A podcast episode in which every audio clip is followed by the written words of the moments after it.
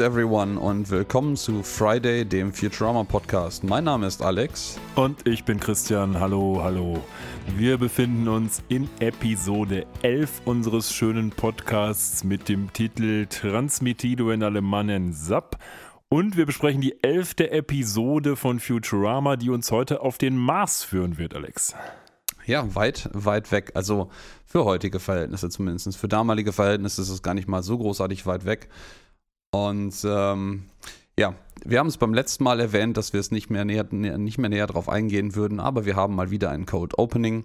Ich habe gerade schon äh, offscreen gemutmaßt, dass wir äh, eventuell zu Anfang einfach mal den Audiokommentar falsch interpretiert haben, dass es vielleicht nur noch Cold Openings geben mag und äh, das Nicht-Cold Opening eine Seltenheit ist. Aber gut, ähm, es fängt jedenfalls heute an mit dem Professor, der wieder mal Good News hat, nämlich ähm, eine Delivery, die zu machen ist, ein Paket, was äh, geliefert werden soll. Und zwar von ihm, für ihn und zu ihm.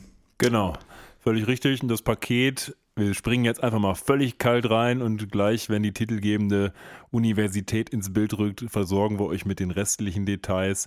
In der Kiste, die geliefert werden muss vom Professor an den Professor, da geht's richtig rund. Die ist nämlich dabei, irgendwie fast auseinander zu bersten, weil da drin irgendwas lebt. Und der Professor ist geistesgegenwärtig, nimmt seine Flinte und schießt da ein bisschen Etorphin rein, damit das Lebewesen da drin, wir werden später noch sehen, was das ist, mal ein bisschen ruhig ist, denn die gute Delivery Crew soll's ja jetzt mal delivern. Und wo geht's hin? Auf den Mars zur Mars University, genau genommen in das Büro vom Professor Farnsworth, der, ich weiß nicht, ob das vorher schon mal in der Episode erwähnt wurde, offensichtlich Professor an der Mars University ist, die nicht einfach nur umsonst so heißt, sondern offensichtlich auf dem Mars liegt. Genau, die Mars University. Und genauso heißt die Episode auch auf Englisch, so Mars University. Und das Ganze wurde uns kredenzt in den USA am 3. Oktober 1999. Und die große Frage, die sich immer stellt, haben es die Deutschen geschafft, eine halbwegs vernünftige Übersetzung dieses wunderschönen Titels hinzukriegen, Alex? Ja, und die völlig überraschende Antwort von mir ist natürlich nein, haben sie es nicht. Man hätte an dieser Stelle ganz platt und einfach die deutschen, den englischen Namen ins Deutsche übertragen können, einfach Mars-Universität. Man hat es ausgebaut und das heißt das Experiment der Mars-Universität. Ähm, Was nicht mal richtig Sinn ergibt eigentlich. Nee, ich wollte gerade sagen, lass uns mal über diesen dämlichen Titel äh, reden. Es ist nicht, es ist das Experiment vom Professor, um das es hier als Aufhängen der Geschichte geht. Vorgriff auf gleich, wir werden da näher drauf eingehen. Und es ist nicht das Experiment der Mars-Universität. Also wenn es, wenn es irgendeine Universität gibt, die quasi das eine Experiment hat, dann möchte ich behaupten, es ist eine ziemlich kleine, ziemlich traurige äh, Universität oder ein wahrlich episches Experiment. Also man könnte ja mutmaßen, dass es vielleicht ein Experiment der Mars-Universität deswegen ist, weil der Professor ja, wie wir gerade gemerkt haben, einen Lehrstuhl an der Mars-Universität hält und deswegen das vielleicht so ein bisschen geförderter Kram ist, der am Ende des Tages nicht dem Professor gehört, sondern der Mars-Universität und ist insofern das Experiment der Mars-Universität ist. Aber allein schon die Tatsache, dass man sich da jetzt solche Gedanken drüber machen kann, zeugt davon, dass sie es vielleicht einfach hätten sein lassen können und das Ding einfach auch Mars-Universität oder die Mars-Universität Universität zur Not auch nennen können. Für mich ist das so ein bisschen ähm, der Ausfluss dessen, was teilweise jetzt immer noch, vermehrt aber in den 90ern und 2000er Jahren auch bei vielen Kinofilmtiteln gemacht wurde, nämlich den englischen Titel einfach nehmen, irgendwie einen Bindestrich dranhängen meistens noch und dann so einen total bescheuerten Untertitel, irgendwie, was weiß ich, Sharknado, der Todessturm der Superhaie oder irgendwie sowas ähm, oder irgend so ein Quatsch. Das gibt es ja ganz oft, das werden wir auch heute noch im Rahmen der Episode bei den Anspielungen auf die ganzen Filme, die das hier gibt, äh, die es hier gibt, ähm, sehen. Die haben nämlich auch alle so wunderbare Untertitel, weil sie halt alle ein bisschen älter sind. Aber das, man müsste das mal ein bisschen näher recherchieren, weil es gibt echt sehr viele Titel, die so sind im Deutschen. Ja, ein Medienwissenschaftler könnte das eventuell sogar ergründen. Ich bin mir sicher, dass es da vielleicht, vielleicht gab es da Strömungen oder Sinn hinter. Ich würde mutmaßen, wenn ich mir so auch äh, im, im, heutigen Vergleich, so durch äh, meine Reisen sogar ins, in skandinavische Länder, ähm, die Verbreitung als Engl Englisch als zweiter Sprache in Deutschland heute anschaue und das so ein bisschen transponiere auf die Ende der 90er, Anfang der 2000er, Ähm, das ist nicht so weit verbreitet im internationalen Vergleich, wie man meint. Und ähm, das war vielleicht der damaligen sozialen Struktur, Gesellschaftsstruktur geschuldet, einfach, dass halt nicht so viele Leute des Englischen ausreichend mächtig sind oder es zu anstrengend fanden und man dann einfach anstrengend lange Titel hatte ähm, weil man es eben nicht nur bei dem englischen Original belassen wollte, aber es auch nicht weglassen konnte aus Gründen. Ja, es wirkt immer so ein bisschen seltsam, weil es wirkt tatsächlich so, ja, dieser deutsche Titel hier, also guck dir den Titel auf Englisch an, aber für die ganz, ganzen Idioten, hier, wir checken dir noch einen Bindestrich hinten dran, der dir nochmal erklärt, hier geht es nicht nur um irgendwie, um das Beispiel zu nehmen, Sharknado, sondern das ist hier übrigens ein Sharknado, ist ein sehr krasser Tornado, in dem Haie rumfliegen. Also es ist wie so ein Klammerzusatz für alle, die es nicht gecheckt haben. Das, das ist so ein bisschen äh, der verzweifelte Versuch, einen Teil der Kurzzusammenfassung des Films in den Titel zu quetschen. Ja, heutzutage machen wir es ja andersrum, wie wir beide letztlich erfahren haben, bei Dune Dune. Äh, da schreibt man einfach aufs Filmplakat nur noch Dune und ähm, im Kino ist es dann plötzlich Dune Part One. Wir wussten das, andere im Kino nicht. Ja, das stimmt.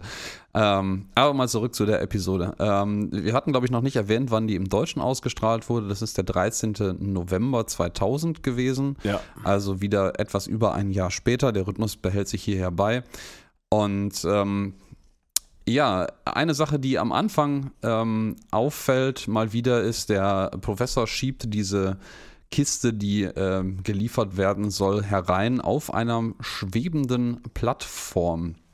Und das wird von den Showrunnern sehr schön im äh, Audiokommentar kommentiert, weil ähm, die nämlich irgendwann, ich glaube in der zweiten Staffel, ähm, wie Sie sich erinnerten, erwähnt wird, dass quasi das Wissen um äh, Räder verloren gegangen ist in der Zukunft und deswegen einfach alles schwebt und fliegt.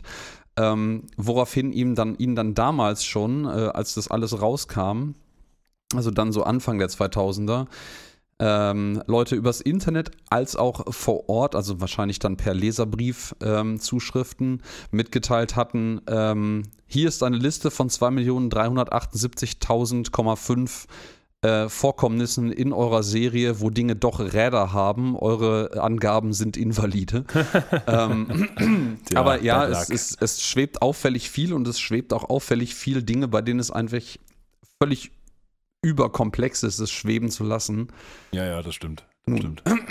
Wir haben ähm. aber bei diesem äh, Opener für die Serie nach dem, nach dem Cold Opening, das Intro, äh, eine Besonderheit, die wir bis jetzt noch nicht hatten und die bei sehr wenigen Episoden nur auftritt. Wir haben nämlich nicht das Original-Anfangsthema, wir haben einen Remix vom Eingangsthema. Ja, so ein bisschen technoid ist das Ganze, fand ich. Ja, ja, ja, genau. Ähm, es wird auch ähm, darüber berichtet, dass offensichtlich ähm, das auf den DVDs und dann später digitalen und veröffentlichten allgemeinen Medien, ich weiß gar nicht, ob es eine Blu-ray-Box davon gibt, ähm, das wesentlich besser ist. Also im Original hat es wohl einen relativ guten Wumms, einen hohen Dynamikumfang, ist wohl ein ziemlich cooler Remix. Ähm, in der Ausstrahlungsversion ist das nicht mehr ganz so gewesen, weil man aufgrund der äh, größtenteils wahrscheinlich noch oder teilweise analogen Fernsehtechnik das Ganze etwas runterdrehen muss. Das heißt, die laut und äh, leise Unterschiede in diesem Theme kommen in der Ausstrahlungsversion nicht mehr ganz so rüber und es hat nicht mehr ganz so viel Umf. Aber ja. ich finde es ganz schön. Ist nicht schlecht. Und das ist tatsächlich auch gar nicht mal so sehr das Einzige, was diese Episode hier relativ einzigartig macht, bevor wir jetzt gleich tatsächlich dann wieder in die Episode starten. Zum einen ist es die einzige Episode, die im Oktober ausgestrahlt wurde, seltsamerweise.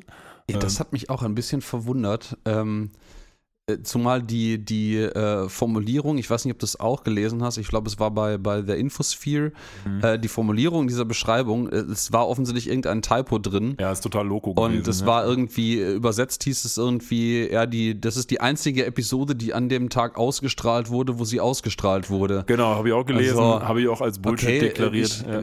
ich, war mir nicht ganz sicher, ob da irgendein amerikanischer, ein englischer Subtext drin ist, den ich nicht verstehe. Das, das Air Date und The Day, the the, the episode aired, aber ich glaube, es ist einfach nur Unsinn. Ich glaube, die haben das einfach nur verbaselt da drin. Ähm, aber gleichwohl stimmt es wohl, dass das die einzige Episode im Oktober ist. Und zum anderen ist es eine von drei Episoden nur, wo wir einen Hauptcharakter nicht sehen, nämlich Soldberg. Der spielt heute leider keine Rolle, wird uns aber natürlich in Zukunft dann wieder begleiten. Wir haben schon gehört, nur drei Episoden, in denen er nicht dabei ist. Und zwei von denen haben wir auch schon gesehen. Ähm, also beziehungsweise werden wir gesehen haben nach dieser Episode. Nämlich in der ersten Episode, da gibt es Zoidberg noch nicht, da gibt es ihn zwar schon, aber er wurde noch nicht eingeführt im Space Pilot heute. Und in einer zukünftigen Episode mit Sepp Brannigan.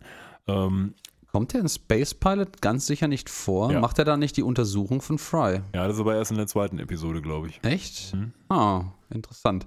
Die werden noch am Ende nimmst du erst mir was- eingestellt. Dann Die- nimmst du mir tatsächlich was vorweg, was hier auf meinen großartigen Notizen erst wesentlich später steht, wo ich dachte, das füge ich da mal als Trivia mit ein, weil das weniger in der Episode passiert. Aber gut, dann muss ich das halt streichen, damit ich das gleich in 10 Minuten nicht nochmal erwähne. So, letzter Punkt, IGN Toplist. Was glaubst du? Top 25 drin und ja, ja, welcher Platz? Ich habe es gesehen, Ah ja, okay. aber ich habe mich nicht, das ist glaube ich letzter Platz oder Platz Ja, sieben. nee, nicht ganz. Das ist irgendwie ganz knapp am Ende. Ja. Äh, Er war mal besser. Ich Hm. glaube, der war mal irgendwann in den Top 10. Also die Episode war mal in den Top 10. Irgendwann haben sie gesagt, ach nee, ist doch nicht so geil. Und haben es runtergestuft auf Nummer 21 von 25. Aber auf einer anderen TV-Toplist, auf den Top 10 Episoden von TV.com, ist es Nummer 3. Was hat mich ein bisschen überrascht. Mhm. Aber ich glaube, das liegt daran, dass die Amerikaner insbesondere diese College-Filme immer super fanden und deswegen diese Episode wahrscheinlich auch relativ hoch voten. Aber bevor wir uns jetzt mal in weiteren Details verlieren, lass uns doch mal in die Episode starten.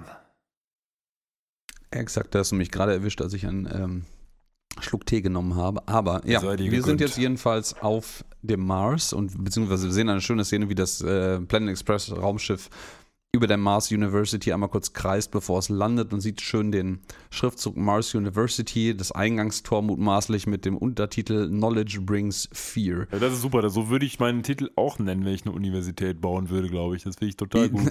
Das, ich, das Erschreckende dabei ist, ich finde das sogar relativ korrekt, weil je mehr man weiß, desto mehr, ähm, also ja, je mehr man weiß, desto mehr Unsicherheit hat man manchmal halt auch, wo man halt maßgeblich, ähm, je tiefer man in Themen einsteigt, manchmal realisiert, wie wenig man eigentlich über dieses Thema weiß. Ähm, Finde ich witzig, dass ich habe es nämlich genau andersrum gelesen. Ich habe es quasi so gelesen, dass diejenigen, die mehr wissen als andere, quasi Furcht in die Herzen der Dummen bringen. oh ja, aber- das ist, äh, äh, glaube ich, akut auch äh, aufgrund von äh, Corona und diversen anderen Umständen ein, Ah, ein, da ein bringen sehr die Dummen eher Thema. Furcht in mein Herz, wenn ich mir das alles so angucke. Aber naja. Ja, aber ich glaube, die haben Angst vor, vor dir. Ja, wahrscheinlich, Ähm, ja, ja, das kann schon sein. Und ähm, es ist allgemein sehr spannend, wie viele Witze, da werden wir gleich noch ein bisschen drauf eingehen, in dieser Episode auf alleine das, das äh, ähm, College- oder Universitätsdasein äh, geschoben werden. Vor, dem, vor allen Dingen vor dem Hintergrund, dass 90% der Showrunner, glaube ich, ähm, eine sehr hoch, äh, hohen und sehr guten universitäre Ausbildung genossen haben und teilweise sogar Doktorentitel äh, tragen ähm, ist das relativ interessant, dass sie so viele Witze darüber machen. Aber vielleicht ist das auch die Erkenntnis, dass man an der Universität halt auch nur mit Wasser kocht. Ja, man spielt hier natürlich auch einfach, wie ich es gerade schon gesagt habe, mit der Tatsache, dass insbesondere die Amis solche Filme total super fanden und finden, glaube ich. In Deutschland ist es ja jetzt nicht so ein Riesenthema. Gibt es bestimmt auch Filme drüber, aber die meisten Filme über das Thema kommen aus Amerika und wurden dann irgendwie eingedeutscht. Dementsprechend kann ich schon nachvollziehen, dass man hier auf diesen Zug aufspringt und so eine Episode macht. Wir haben ja jetzt schon oft, selbst in dieser begrenzten Anzahl von Episoden, die wir gesehen haben, gesehen, dass wir öfter mal ein Hauptthema haben. Jetzt letzte Woche zum Beispiel Titanic, was dann gespooft wird. Und heute sind es eben die Universitäts- bzw. College-Filme. Exakt. Ich, zu, dem, zu dem Spruch an dem äh, Universitätseingangstor möchte, ne, wollte ich noch eins verlieren. Und zwar, ich dachte mir so, okay, das, das ist so prominent. Entweder ist das ein, ein lustiger Witz von denen oder das hat einen, einen Bezug. Ähm, ich habe aber keinerlei Bezüge wirklich gefunden, keine Abwandlung von einem anderen Thema einer Universität, eines Mottos oder dergleichen mehr. Aber ähm, auf der russischen Wikipedia-Seite zu dieser Episode, ich, mein Russisch ist nicht vorhanden, deswegen nutzt man halt Google Translate für sowas, ähm, findet man zumindest die Mutmaßung, dass das eine Anspielung tatsächlich auf das äh, ähm, dunkle Zeitalter der deutschen Zeitgeschichte anspielt, nämlich auf Arbeit macht frei. Ja, stimmt. Sieht auch so ein Und- bisschen wie so ein KZ-Eingang aus. Das- genau, das ja. ist nämlich, glaube ich, auch äh, die, die ähm, Assoziation, die da gemacht wird. Das ist nämlich ein Metall, es ist kein Tor, aber es ist ein Metallbanner über zwei Säulen, wo mutmaßlich in Metall ausgeritzten oder ausgeschnittenen äh, Lettern Knowledge brings fear steht. Ähm, was doch ein bisschen sehr an KZ-Inschriften erinnert und das Ganze Das, das gibt dem Ganzen einen ganz schön düsteren Touch, finde ich. Ja, Dystopie, hallo, da sind wir wieder. Mhm. Ähm, wir, es zieht sich einfach durch. Wir haben es jetzt schon tatsächlich länger nicht mehr aufgegriffen, aber schön, dass wir hier mal wieder einen Aspekt dessen haben. Gut, sie landen und Fry äh, setzt als erstes mal den besten Kommentar überhaupt ab, nämlich er sagt, ja super, damals bei mir im 20. Jahrhundert, da wusste noch gar keiner, dass es hier auf dem Mars eine Universität gibt. ja, ja okay, naja. Ähm, ist natürlich auch eine sehr schöne Eröffnung, wo alle gerade, äh, insbesondere der Professor, der dort lehrt, vor allen voran auf der Mars University aufschlagen und Fry direkt mal so ganz gut demonstriert, dass er mit Universitäten halt eigentlich gar nicht so richtig viel zu tun hatte. Nee, überhaupt nicht. Ja. Und er muss dann auch erstmal fragen, ach, ist hier irgendwie Luft, obwohl die da schon Ewigkeiten rumlaufen. Und dann, nachdem der Professor ihm das bestätigt hat, atmet er dann auch erstmal zweimal ein. Also offensichtlich hat er die ganze Zeit die Luft angehalten, wie auch immer, als er da geredet hat. Ich, es ist, glaube ich, schwer zu reden, solche Sätze ohne Luft zu holen, aber scheinbar hat er es irgendwie geschafft. Ja. Und er hat vor allen Dingen auch geredet. Äh, ja, bevor sorry, er Luft geholt hat. Das ist, das, das ist ein bisschen absurd. Ja, der, ähm, der, der Professor erklärt ihm dann auch direkt, dass ähm, man halt die Universität erst natürlich wesentlich später gegründet hat. ah, da ist was am Hals dass man die Universität natürlich äh, wesentlich später als das 20. Jahrhundert gegründet hat, nachdem man nämlich ähm, den Mars mit äh, Bäumen ähm, ja, wohnbar gemacht hat, quasi, um halt Sauerstoff zu konservieren und so. Da geht er nicht näher drauf ein, aber er erwähnt das einmal. Man hat halt Bäume nicht genannter Art auf dem Mars gepflanzt und irgendwann diese Universität gegründet. Und zwar, weißt du, in welchem Jahr man diese Universität gegründet hat? Ähm, 2000, was mich nachgucken, äh, steht's auf meinen Dingern hier? Nein, äh, 2600 irgendwas? Oder? Ja, 2636 und das ist tatsächlich genau 1000 Jahre nach der, Gründe der äh, Gründung der Harvard University ah ja, okay. in den USA. Was ich vorher nicht wusste, äh, was ich sehr spannend finde, ist, dass die Harvard University im Großraum Boston in dem Ort Cambridge liegt, ja, ja, in richtig. den USA. Ja Wobei Cambridge ja auch ein Name einer sehr bekannten britischen Universität ist. Ja, und ich kenne sogar jemanden, der an beiden Unis gelehrt hat. Uh, uh. so, so, sie gehen dann erstmal vorbei an einer großen Bibliothek, nämlich der Wong Library. Und hier wird dann schon wieder so ein bisschen impliziert, dass die gute, reiche Familie Wong, also die Eltern von Amy, ganz offensichtlich hier ordentlich was haben springen lassen, dass diese Library nach ihnen benannt wird. Man wird die Eltern auch noch in einer kurzen Cameo-Rolle später noch sehen. Und das Ganze ist auch hier wieder so sehr griechischer Tempelartig aufgebaut. Und da sind so ein paar Namen eingeritzt oben. Es fängt auch an mit Sokrates, dann mit Vossavan und dann mit Cognitron. Das ist offensichtlich irgendwie der, der Supercomputer, der jetzt der neueste Philosoph ist, auch wenn wir ihn, glaube ich, in der Serie nie zu Gesicht bekommen, oder? ähm, Wäre mir nicht bewusst. Aber Sokrates ist ja äh, ein bekannterer Name, ja. ähm, aber Wo Savant ist auch kein ausgedachter Name, ne? Wusstest du das? Bin ich jetzt von ausgegangen, nach der guten Regel zwei, die es gibt und einen erfinden, aber ich weiß nicht, wer es ist, ehrlich gesagt. Mm, na, Cognitron ist der erfunden, ne? Ja, ja. Selbstverständlich. so weit war ich schon. Äh, Wo Savant ist äh, Marilyn Vos Savant, äh, eine ähm, im, ich, eigentlich international bekannte Person, ich glaube im amerikanischen bekannter.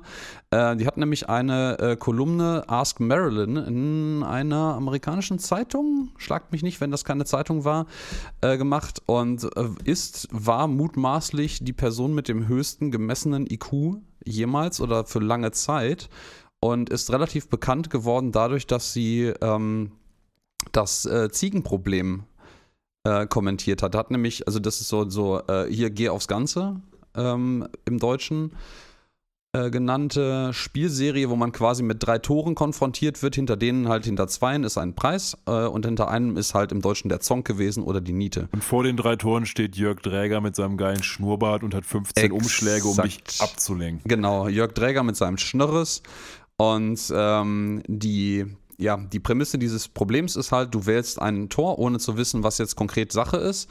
Ähm, und der ähm, Showrunner sagt dir dann, okay, cool, ich biete die, ich, ich öffne dir jetzt eins der anderen Tore, die eine Niete sind. Das heißt, eins der, also wenn du jetzt nicht selber die Niete erwischt hast, was natürlich irgendwie sein kann, äh, eröffnet er ähm, das eines der beiden anderen Tore und sagt dir, das ist eine Niete. Und die Fragestellung ist jetzt, was ist die klügere Strategie? Ist es klüger danach, wenn man weiß, was die Niete ist, zu wechseln oder nicht? Und die mittlerweile akzeptierte korrekte Antwort ist, es ist klüger zu wechseln, weil es deine Chancen von einem Drittel auf zwei Drittel steigert, eine, einen Gewinn zu erhaschen. Oh, na gut. Obwohl, nein, gar nicht wahr. Ich erzähle Unsinn. Er eröffnet natürlich nicht die Niete, weil man sonst gewinnen würde. Er eröffnet einen Gewinn, ja, der übrig ist und sorgt dafür, dass quasi nur noch ein Gewinn und eine Niete übrig ist. So ist das Problem korrekt. Und ähm, ja, diese Marilyn Vossavant hat halt äh, in einer Kolumne dann auf diese Frage geantwortet, äh, mit der für viele Leute offensichtlich völlig kontraindikativen Antwort. Es ist eindeutig besser zu wechseln danach, ähm, weil die Wahrscheinlichkeit steigt, den Gewinn, einen Gewinn zu kriegen, weil die Wahrscheinlichkeit am Anfang dann höher ist, die ähm, Niete erwischt zu haben. Ja. Äh, führe ich jetzt nicht näher aus, ist eine akzeptierte Sache und das ist Marilyn Vossavant. Deswegen steht Vossavant in der Mitte hier drin und Cognitron ist offensichtlich eine Maschine, die ihr ähm, dann irgendwann später über wurde.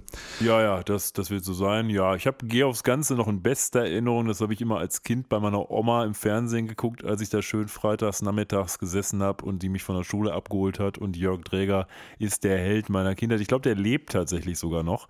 Und es gab, glaube ich, auch mal ein Remake von Gear aufs Ganze, so wie es auch ein mhm. Remake von so Sachen wie X-Factor und so einem ganzen Kram unserer Kindheit gibt, aber davon jetzt mal genug. Wir sehen uns also mit der Wong Library konfrontiert und ich was. Möchte ja, ich möchte ja nebenbei immer noch so einen Song als Stofftier haben. Ne? Ja, ja, und ich möchte irgendwie, muss mir mal wieder auf das Handy diesen Sound, wenn der Song gezogen wird, laden. Oh ähm, ja, bitte. Das Museum stellt eine ganz tolle Sache aus nämlich die Largest Collection of Literature. Und diese ganze Kollektion wird dargeboten auf ganzen zwei Disketten. Ich äh, muss mich CDs. übrigens korrigieren, glaub, es, es ist nur die Western. Bitte was? Es ist, die, die, es ist, glaube ich, CDs, ja? Ja, kann auch sein. Von mir aus CDs, auf jeden Fall zwei Datenträgern. Offensichtlich ist es genug. Ja, nämlich 3000. Fiction und Non-Fiction vor dem Hintergrund ist es natürlich sehr, sehr großzügig, dass äh, die Wongs dieses riesige Bibliotheksgebäude gespendet haben. Ähm, ich stelle mir die Frage, wie man das mit den Ausleihen dann macht, wenn das tatsächlich ja die physikalische Repräsentation des letzten verbliebenen Wissens ist auf zwei CDs oder Blu-rays oder, oder Space Discs oder whatever. Und ähm, eine Bibliothek ist ja eigentlich dazu da, um Wissen zu vermitteln und äh, allen zugänglich zu machen. Und wie, wie, wie, kopiert man das dann? Ja, vielleicht ist es im Internet oder im Supernet vorgehalten, was es da halt gibt. Oder es geht einfach nur darum, dass die Wongs ihr ein fettes Namensschild davor haben. Man ja, vielleicht geht man auch mit einem DVD-Rolling rein und kopiert sich den Shit oder so. Ich weiß ja, es nicht. Das könnte auch sein, ja. Das könnte auch sein. Mhm. Aber wir begegnen jetzt ähm, in der Folge dessen noch ein paar anderen spannenden Dingen auf der Mars University. Ähm, nämlich scheinbar was ein bisschen in, in, in ähm, ach, wie heißt es? Nicht Einklang. Ähm, Disharmonie. Disharmonie, danke sehr. Ähm, zu anderen Erzählungen und Behauptungen von Bender steht, es hat Bender offensichtlich in der äh, Mars University studiert. Es gibt nämlich die ähm, Fraternity, also die ähm, Bruderschaft. Bruderschaft der Roboter, nämlich Epsilon Rho Rho, kurz oh. geschrieben Error, also R, E-R-R. Ja, ja, ähm, was ein Fehler ist, weil das äh, griechische Rho, der Buchstaben Rho, nämlich als P geschrieben wird in normaler äh, Aber hätten sie das Aber, gemacht, dann hätte Error nicht mehr funktioniert. Nee, natürlich nicht. Das hätte nicht funktioniert. Ähm, das wird auch in anderen Sprachen, wird das zum Teil anders übersetzt, weil das dann besser passt, aber ähm, der, der Witz ist da. Und er geht, sieht das Haus jedenfalls und geht dann natürlich erstmal hin und besucht die Kollegen und denkt so, boah, das ist das cooleste Haus von allen und äh, die anderen können gar nichts dagegen. Wir machen die geilsten Partys und naja, muss dann erschreckenderweise feststellen, dass ähm, das äh, Robot-Haus mittlerweile von Nerds bewohnt wird. Ja, man sieht es ja schon von außen so ein bisschen. Also dieses Haus hat offensichtlich an Glanz verloren. Das sieht halt irgendwie ein Stück weit aus wie eine Müllkippe mit zugezogenen Fenstern und irgendwelchen Bierdosen davor. Und tatsächlich sind da ja, glaube ich, nur noch zwei oder drei Roboterfreunde und drei, eben, ja. ja. drei. Die machen dann den Super Secret Handshake, als Bender da anklopft, wie das eben so üblich ist in Bruderschaften. Und Bender wird dann reingelassen und da ist irgendwie, ich glaube, der eine heißt Fatbot, der ist so ein, so ein ja, Fatmops einfach, also ein großer, dicker Roboter. Und äh, der andere ist irgendwie, ich weiß nicht, wie er heißt, irgendein äh, Typ mit Fatbot, einer Brille. Gearshift und den dritten kriege ich gerade, äh, und Oily, genau. Ja, okay. Das sind so die Klischees der College-Filme, halt der, der fette Mops, der irgendwie nur essen kann und, und so der, der, weiß ich nicht, da gab es doch immer so einen, so einen People of Color, der, der solche Rollen auch gespielt hat. War es Eddie Murphy? Ich bin nicht ganz sicher. Der auch so diesen, diesen dicken Professor gespielt ja, hat, der immer ja, Furzen ja, war ja, und sowas. Ähm, naja, dann halt so einen Superschlauen mit so einer Brille und irgendwie noch einen, der dazwischen ist. Und die drei haben ein Problem, die sind einfach nicht cool. Nee, und das ist sie, halt das absolute Nerdhaus. Ne? als sie Bender dann sehen und Bender sich eben als Bender vorstellt, dann wird plötzlich äh, ganz, Leuchten ganz ja, die leuchten die Augen, Augen, ja. ein Raunen geht quasi dadurch und plötzlich Durch die was? Menge an drei. Du bist Bender, uiuiui, du musst uns unterrichten, wie man cool wird, Bender. Und ja, weil die haben das verlernt. Die spielen nämlich Schach. Ja, die Äh, spielen Schach, Schachspielen spielen es ja nicht cool mal ist, wirklich. ja. Also die spielen Schach ohne Figuren zu bewegen. Die setzen sich einfach nur vors Schachspiel und sagen, okay, in 143 Zügen bist du matt. Und der Fette sagt einfach, och Mist. Ähm, das Interessante an dem Part ist, da habe ich auch ein bisschen nachgelesen gehabt, ähm, ich habe eine, eine Vermutung gefunden dazu, die jetzt nicht ganz von der Hand zu weisen ist. Und zwar, die haben ein Schachspiel vor sich stehen und gucken sich an. So, man geht jetzt erstmal davon aus, dass sie nicht über irgendwelche Secret-Kanäle jetzt irgendwie online miteinander spielen und das nur im Kopf abläuft, sondern dass sie halt wirklich sich ähm, hinsetzen und überlegen, was da passiert.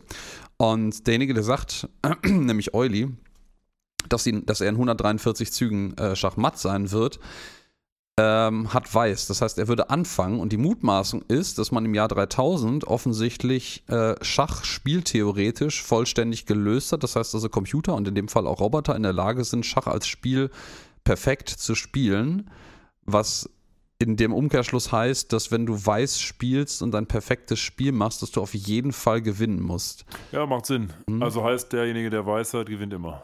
Ja, wobei äh, heute ist das natürlich noch nicht der Fall und heute ist das eine reine Mutmaßung und die Mutmaßung geht wohl eher in die Richtung, dass du, wenn du Schach ähm, vollständig spielen kannst, das heißt also, wenn du einen Überblick über alle möglichen Spielkombinationen hättest, um das perfekte Spiel für dich auszuwählen, ähm, dass du auf keinen Fall mehr verlieren kannst und sehr wahrscheinlich bei einem perfekten gegenüber spielenden Kandidaten ähm, ein Unentschieden immer erzwingst. Ist das nicht so bei Tic-Tac-Toe Ja, auch? genau. Bei Tic-Tac-Toe ist es sehr einfach. Bei, ähm, ich glaube, bei 4 gewinnt, das ist mittlerweile spieltheoretisch auch vollständig gelöst, weil das irgendwie nur so ein ähm, 20, 30, 40.000 Spielkombinationen überhaupt hat, wenn man Spiegelungen und Rotationen irgendwie mit einbezieht. Und ähm, auch da kann man, wenn man perfekt spielt, immer ein Unentschieden erzwingen als schlimmstes Ergebnis für einen selber.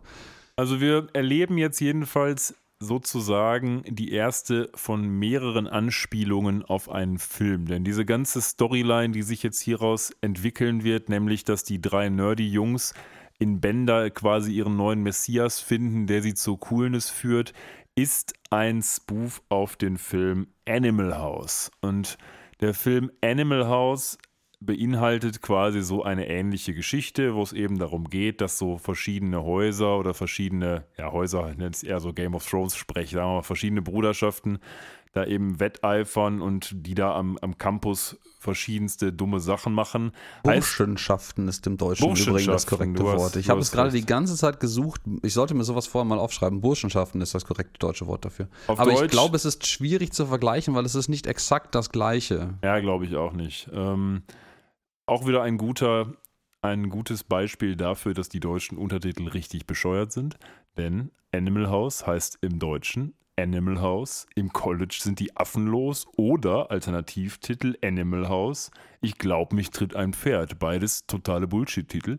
Ist übrigens aus den Ja. 1978ern und als letztes dazu, ihr müsst ihn, glaube ich, nicht gucken. Jedenfalls das Lexikon des internationalen Films sagt dazu folgendes. Die als Satire auf das unpolitische College-Milieu zu Beginn der 60er Jahre gemeinte Story bleibt mit ihren platten Späßen auf der Ebene einer Klamotte. Also Props ans Lexikon des internationalen Films. Ich finde es immer super, wie eloquent die da die ganzen Filme, die da machen. Ich habe selten einen guten Film, äh, also ich habe selten einen Film gesehen, den das Lexikon des internationalen Films richtig gut findet. Da kommt immer nur so ein äh, herablassender Kommentar, wie er auch von unseren College-Brüdern von der anderen Verbindung in, diesem, in dieser Futurama-Episode des häufigeren diese Folge noch kommen wird. Und das sehen wir dann gleich. Jetzt hast du im Übrigen das andere, wahrscheinlich sogar korrektere deutsche Wort dafür genannt, nämlich Studentenverbindung. Ja, ist völlig richtig, ja, ja. ja, ja. Das stimmt, das stimmt. Burschenschaften ist, wenn ich das richtig sehe, nur eine Unterkategorie sogar der Studentenverbindung. Vermutlich, weil es gibt wahrscheinlich auch Studentenverbindungen von Mädels. Ja, mittlerweile schon. Damals, als ich das äh, ähm, um die Jahrhundertwende, glaube ich, irgendwann aufbaute, wahrscheinlich eher nicht. Nee, ähm, aber da war das mit den Studentinnen auch noch kein Ding. Richtig. Ähm, ja, wir sehen jetzt jedenfalls ähm, in der Überleitung, dass äh, Fry natürlich auch äh, sagt so, boah, University, ich, er ist ja auch ein Certified College Dropout, also er ist quasi zertifiziert aus der Uni geflogen. Ähm, und das, was, was gar nicht so näher erwähnt wurde in allen anderen Quellen, die ich gesehen habe, wenn man sich die Episode mal ein, anguckt, ist eigentlich auch, dass, dass Fry ist kein College-Dropout, also der hat nicht mal sein Zertifikat, dass er von der, von der Uni mit dem ENB ausgeschlossen wurde, ähm, sondern der ist einfach auf einem Jahrmarkt in ein Fahrgeschäft gegangen, was Coney Island Community College heißt. Ja äh, und hat ist da durchgefallen, ja, also. also ja, ja, es ist quasi durch das durchgefallen, also das, das Dümmste, was man machen kann, hat er nicht geschafft. Ja, und, und man sieht da eine schöne Rückblende, wo nämlich genau das gezeigt wird und äh, da sehen wir unsere eine der selten gestreuten, aber doch vorkommenden Anspielungen auf äh, eine gewisse andere Matt Groening-Serie, nämlich die Simpsons. Weil der Klitus-Typ da diese Art von ähm, Nein, warte mal, ich spule mal für dich ein kleines Stückchen zurück, dann kannst du es auch nochmal sehen. Achso, da stimmt, ja, ja da gab es die Simpsons-Puppen, ne? Genau, in einer, in, einer, einer, einer Schießbude nebenan hängt nämlich Homer und Bart Simpson oben als Puppen. Ähm, und dem Audiokommentar zu entnehmen, was ich sehr schön finde, ist, ähm, dass äh, ich weiß nicht, ob die sich spontan da gerade darauf geeinigt hatten oder ob das tatsächlich ein langfristiger Plan war, ist, äh, Homer und Bart Simpsons immer mal wieder vorkommen zu lassen, aber niemals als lebende Figuren, weil das Narrativ in Futurama ist. Futurama ist die Realität und Homer und Simpson ist weiterhin eine Serie. Ja, ja, man hätte es ja vielleicht auch dann mal im Fernsehen bei Futurama zeigen können, zum Beispiel. Ja, das äh, wird aber dann ein bisschen persifliert dadurch. Es gibt ja wesentlich später eine Simpsons Futurama Crossover-Episode, die allerdings zum Simpson-Universum äh, gehört, äh, wo Futurama-Charaktere auftreten. Ja, die habe ich bin nicht mal sicher, ob ich die gesehen habe, aber die werden wir dann ja irgendwann auch besprechen wahrscheinlich. Mm, ja, da müssen wir uns überlegen, wann wir die besprechen, weil die, wie gesagt, nicht zum, zum Futurama-eigenen Kanon gehört, sondern eine Simpson-Episode ist. Ich würde gucken, wann die in der richtigen, also realen Timeline gekommen müssen, dann mal schauen. Wenn die ganz am Ende kamen, dann ganz am Ende. Wenn irgendwo dazwischen liegt, dann machen wir das eben dazwischen. Mhm. Haben wir eine Sonderfolge, dann schauen wir mal, oh, was, uns, ja. was, wir uns dafür ausdenken Vielleicht werden. finden wir dafür ja sogar einen Simpson-Podcast, der mit uns kooperieren möchte. Also schaut dort an alle Simpsons-Podcastler, die gerade zu zuhören. Wenn ihr Bock habt, meldet euch. Ähm, aber jedenfalls, äh, Fry ist jetzt halt gerade sehr stolz darauf, dass er ein, ein College-Dropout, also Universitäts, äh, ähm, ja, äh, ist. Und ja, ähm, Lila äh, belehrt ihn dann sehr schön, so ja, mal, seitdem sind über 1000 Jahre vergangen, nach heutigen Standards äh, bist du maximal ein Schulabbrecher, also Highschool-Dropout. Und ähm, das finde ich sehr schön, weil ähm, das eine sehr subtile, aber korrekte Anspielung ist, weil man davon ausgeht, dass sich die durchschnittliche Intelligenz äh, der Menschen über die Jahrhunderte hinweg immer weiter steigert, äh, weil halt da immer noch so eine gewisse Evolution stattfindet. Und äh, man könnte halt annehmen, dass in tausend Jahren sich höchstwahrscheinlich der durchschnittliche Intelligenzquotient der Menschen deutlich erhöht. Ähm, also dass nach heutigen Standards vielleicht eine 3000, Jahr, Jahr 3000 Putzfrau ähm, die intelligenteste Person der Welt wäre. Ja, wenn man sich so die filmischen Aspekte dieses Ganzen anguckt und ich mir so Idiocracy oder sowas reinziehe, dann scheint diese These nicht unbedingt zuzutreffen, aber in der Realität mag der das Idiocracy stimmen. spielt ja exakt, nein, nein, äh, genau andersherum mit diesem Ding. Aber ja, das kommt halt ein bisschen darauf an, wie sich die Gesellschaft weiterentwickeln würde. Aber gut. Also Fry fasst dann jedenfalls angestachelt von Lilas Kommentar den Plan, na gut, dann werde ich jetzt wenigstens hier nochmal ein Dropout werden. Also er will sich hier nochmal einschreiben in die Mars-Universität, um dann wieder rauszufliegen, damit er seinen Titel auch in diesem Jahrtausend offiziell behalten kann. Und dann Mhm. stellt er sich da an in diese Schlangen, die sind schön geordnet nach Buchstaben. Es gibt drei Schlangen, ich glaube A bis N oder so, dann den Rest und Z. Und an Z stehen quasi alle super Außerirdischen an, weil die offensichtlich alle Namen mit Z haben. Warum auch immer. Ja, pff, wahrscheinlich auch eine Anspielung auf exotische Namen im Allgemeinen, wer weiß das schon. Und, er fragt äh, dann auch Amy, die eben auch offensichtlich ja Studentin der Mars-Universität ist. Oh Wunder, ihre Eltern haben ja hier offensichtlich auch Einfluss, was ähm, er denn genommen hat. Und er sagt, er hat genommen The Mathematics of Quantum Neutrino Fields. Und das ist genau der Kurs, den der Professor gibt, beziehungsweise eigentlich gar nicht geben will, weil er ja eigentlich den Titel nur erfunden hat, damit das keiner nimmt, weil das so komisch klingt. Ja.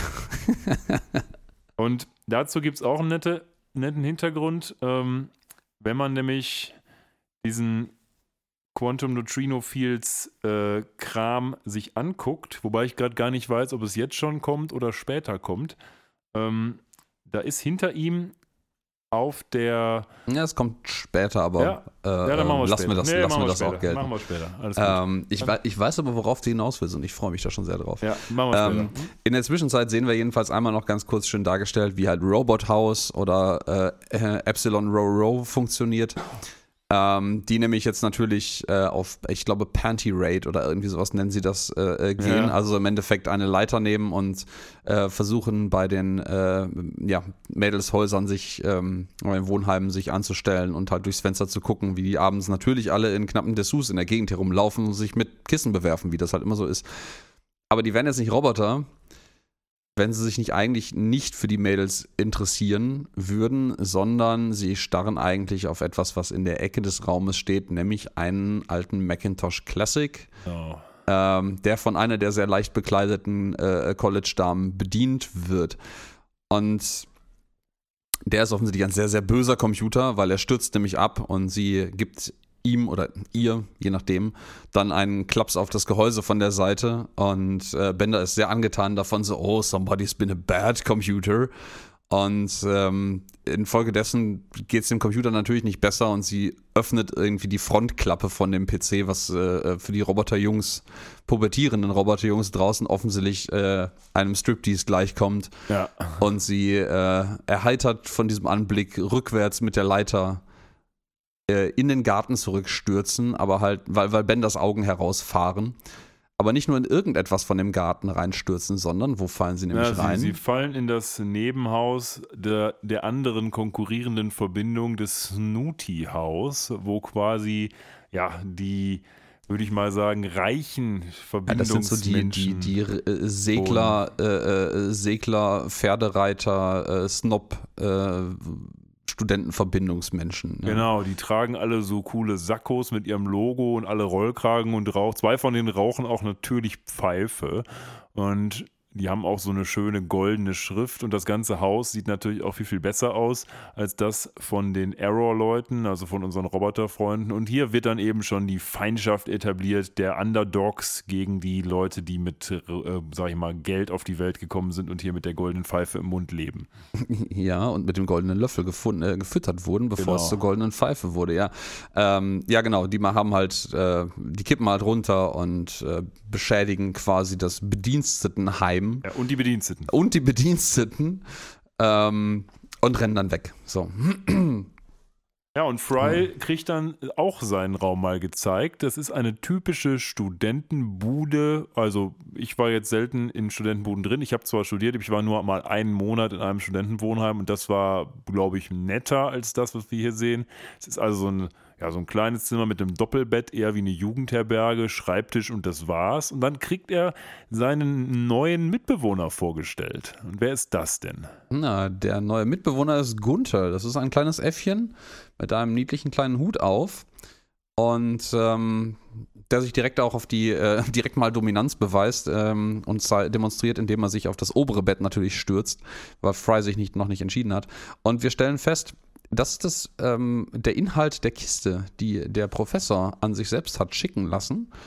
Ähm, Das Experiment der Mars. Genau, das ist das Experiment der Mars-Universität, also eigentlich das Experiment des Hubert J. Farnsworth. Ähm, das ist nämlich ein Äffchen, dass nicht etwa, wie Fry versucht irgendwie rauszufinden, genetisch äh, ähm, designt klüger geworden ist oder mit irgendwelchen Space-Parasiten oder sonst was belegt wurde. Nein, ähm, seine Intelligenz begründet sich allein in diesem schicken Fashion-Hütchen, was er aufhat. Ja. Was nämlich, äh, ich glaube, Sonnenfleckenstrahlen kanalisiert, um daraus Intelligenzstrahlungen zu machen. Das Ding heißt Electronium Hat. Der Electronium Hat, genau. Und ähm, ja, also ich glaube ehrlicherweise, mal abseits davon, dass der Professor ähm, Gunther, wie das Äffchen ja heißt, in die Obhut von Fry, äh, Fry übergibt, einfach nur weil er sich nicht zwei Telefonnummern merken muss, äh, Ja, möchte, ja. wo er sie erreichen kann. Ähm, rein vom Habitus her würde der gute Gunther auch ganz gut ins Snooty-Haus passen. Ja, das ist richtig. Wobei ich mich auch frage, muss es jetzt unbedingt dieser Affe sein? Also ich meine, das Experiment der Mars-Universität ist ja offensichtlich eher der Hut als der Gunther, oder? Ähm, ja, das ist richtig. Also deswegen, warum schickt er den in der Kiste dahin? Ich meine, kann der nicht irgendwie in einem anderen Vieh das da aufsetzen? Muss es ein Affe sein? Ja, vor allen Dingen ähm, könnte man jetzt ja auch mutmaßen, dass das arme Äffchen in der Kiste, als es geliefert wurde, noch gar nicht diesen Hut auf hatte. Was ja auch passen würde, wenn man sagt, das ist jetzt so ein super secret Forschungsprojekt von der Mars University, ähm, dass der Hut ihm vielleicht auch erst vor Ort aufgesetzt wurde und es bis zu dem Zeitpunkt, wo er diesen Hut aufbekommen hat, das halt einfach ein normales Äffchen war. Ja, und vor allen Dingen, wie hält der Hut? Ich meine, klar, so ein Hut hält für sich ein bisschen aus, aber sobald es mal windig wird, der ist ja so eine Melone mehr oder weniger, die wir auch Stimmt, das nicht ist so eine sehr kleine Melone, ja. Ja, ja, eben. Also wie hält die da? Der, der muss doch Angst haben, dass er quasi seinen Hut verliert und dann sofort so blöd ist, den Hut wieder aufzusetzen, wie wir ja später noch sehen werden. Das sollte man eigentlich annehmen, ne? Ja, aber äh, Fry mag ihn direkt auch nicht, weil er ist halt äh, klug, intelligent. Er ist zugegebenermaßen ganz schön hochnäsig für ein Äffchen, was gerade irgendwie ein paar Stunden vorher vielleicht noch irgendwie Banane, Bananen gegessen hat und jetzt ist er schon sehr snobistisch und macht das halt, ich nehme einfach nur Bananengeschmack äh, Energy-Riegel, die aus Tofu gemacht sind. Ich esse gar ganz sowas wie Bananen, würde ich ja niemals ist aber vielleicht auch, also das gab es damals, glaube ich, noch nicht so sehr, aber heutzutage gibt es ja auch so Leute, die irgendwie nur noch ihren Sojalatte mit dies und das und Tofu hast du nicht gesehen wollen und irgendwie ist das so, so eine kleine Anspielung auch darauf. Ja, vielleicht gab es die damals schon. Die waren noch nicht so sichtbar. Das kann sein. Ähm, Oder in Amerika. Der Name Gunther ist im Übrigen auch eine Anspielung, also ein, ein, eine Hommage, eine äh, Anspielung auf nämlich einen ähm, Universitäts- ähm, Zimmergenossen, der, eines der Schreiberlinge dieser Episode, nämlich äh, äh, der, dem J. Stewart Burns. Ähm, und die äh, Namen, die, glaube ich, irgendwann auch außen auf Schildern zu lesen sind, der restlichen Zimmergenossen, ähm, die sind auch alles ehemalige Zimmergenossen von diesem äh, äh, Schreiberling der Episode gewesen. Ja, genau, so ist das. Und dann geht's in die erste Vorlesung. Und zwar in eine Vorlesung, wo Fry eigentlich absolutes Oberwasser haben müsste, nämlich 20th Century History. Also, Ja, also quasi die- das, wo Fry herkommt. Die ne? Geschichte des 20. Jahrhunderts. Und man, wie du richtig sagtest, würde jetzt annehmen, der kennt sich da aus. Aber wir stellen leider fest, nö. Ja, das ist, jetzt muss man mal zwei Dinge hier zu diesem Raum und zu dem Typen sagen. Also wir haben hier eine typische Vorlesung, die ist insoweit typisch, als dass jetzt Fragen gestellt werden, beantwortet werden und der, der Lehrer da, beziehungsweise der Professor wahrscheinlich, ähm, ein bisschen was erklärt. Der trägt auch eine wunderbare Fliege. Allerdings hat dieser Professor auf seinem Pult so die ganzen Namen der Studenten und wenn einer was Falsches sagt, kann er da so draufdrücken und die kriegen einen Elektroschock. Das ist äh, sicherlich effizient, aber ob das, äh, naja, das hat auch seine Nachteile, sagen wir es mal so. Ja, die, die Erfindung des modernen ähm, 30. Jahrhunderts. Und äh, Fry kriegt natürlich ordentlich davon ab. Ähm, was ich sehr schön finde im Übrigen ist, dass, ähm, wenn man sich diese Stühle anguckt, das sind so, so, so Stühle mit angebautem Schreibpult. Und die kenne ich zumindest hier äh, in Deutschland aus meinen Universitätsjahren ähm, überhaupt nicht aus einer Universität, sondern noch aus der Schule. Den Ja. hatten wir nämlich damals in exakt zwei Räumen, an die ich mich erinnere in der Schule, nämlich in den beiden Musiksälen, die wir in der Schule hatten. Ja. Gab es keine Tische mit Stühlen, sondern da gab es diese dummen Stühle mit dem dran gebauten Holzpult, auf dem man Man- schreiben konnte. Ich weiß gerade nicht, ob es nicht auch der Musikraum war, aber gab es die nicht auch in diesem Kunstraum, der ganz, ganz oben in der Schule war?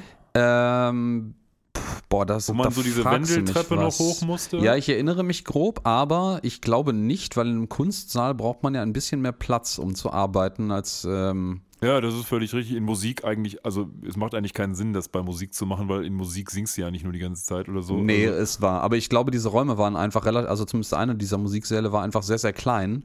Und dem geschuldet hat man da vielleicht diese alten Stühle, also die wirkten auch damals schon urmelalt. Ja, ja, die waren so ähm, alt wie die Schule und selbst. Das, das war wahrscheinlich noch Übrigbleibsel aus vergangenen Zeiten, wo das üblicher war. Aber ähm, ich äh, erinnere mich aber, dass in diversen äh, ähm, Serien und Filmen, wo amerikanische, englische ähm, ähm, Universitätsverhältnisse dargestellt werden, dass das da scheinbar häufiger üblich ist. Also ich kenne das zumindest aus Hörsälen hier in Deutschland nur so, dass man diese Klapptische hat. Also man hat im Endeffekt feststehende, wie, ähnlich wie Kinosäle, nur fürchterlich unbequem, äh, Klappstühle, die man halt äh, aus der Wand oder aus, dem, aus der Treppe, aus der Etage rausklappen kann und vor sich dann ein passend dazu ist äh, klappbares äh, Schreibpult. Ja, zumindest von den beiden Universitäten, die ich besucht habe, Greifswald und Düsseldorf, kann ich Ähnliches berichten.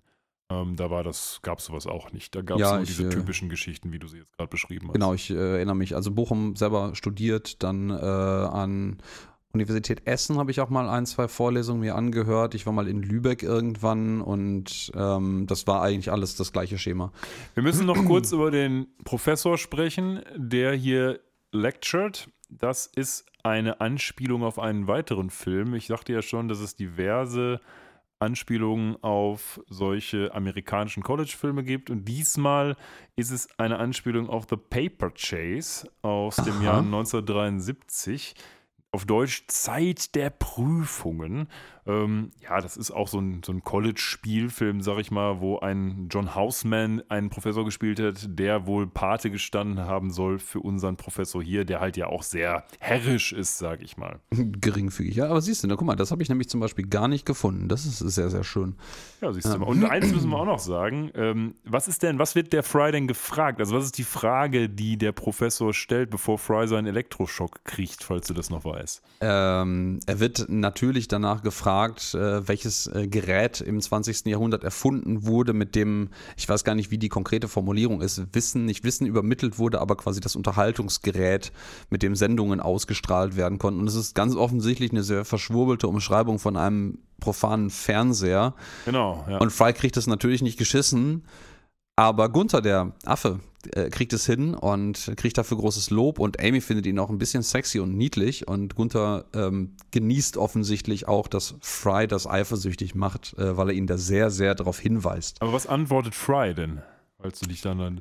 Der Das weiß ich antwortet nämlich mehr. ein Light Bright. Und äh, Aha, denkt, dass aha. das. Und ein Light Bright ist etwas, was im Jahr 1967 vermarktet wurde. Das ist so eine, so eine kleine Box, sag ich mal, wo du mit so, ja, so ein bisschen Illumination kannst du so ein beleuchtetes Bildchen da drauf zeichnen, sag ich mal. Ähm, da kannst du entweder, da gibt es so ein paar, paar Vorlagen, die du da reinhängen kannst, oder du kannst es selber machen mit so einem Freeform-Teil.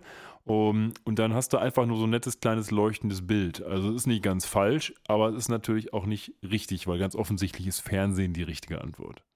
Mm, sehr gut. Das äh, wieder eine. Verdammt, was ist los heute? Ich brauche, brauch, glaube ich, mehr Tee. Ähm, ja, das, das zum Beispiel, das habe ich auch gar nicht äh, gewusst, dass das auch mit ähm, eine Anspielung auf was real existierendes ist. Das ist mir wohl durchgegangen. Vielleicht habe ich da gerade weggeguckt oder so.